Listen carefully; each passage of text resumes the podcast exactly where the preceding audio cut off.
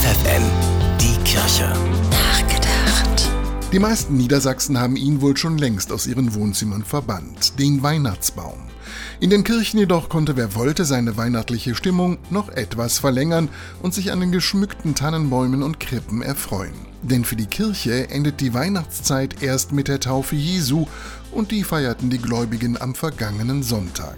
Dass Jesus von Johannes im Jordan getauft wurde, berichten die Evangelisten. In der Bibel kann man es nachlesen. Im Vatikan ist es am Fest der Taufe des Herrn Tradition, dass der Papst in der Sixtinischen Kapelle Säuglinge tauft.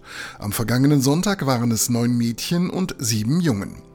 Ihre Kinder bekommen heute die christliche Identität, sagte Papst Franziskus zu den Eltern, und er betonte, diese Identität zu bewahren, ist eine lebenslange Aufgabe, die man niemals vergessen darf. Deshalb, so denke ich, ist es gut, dass auch ein letzter Blick auf die Krippe und den Christbaum in unserer Kirche an diese Identität erinnert und an die Worte Jesu, die jeden Getauften tragen. Ich bin das Licht der Welt.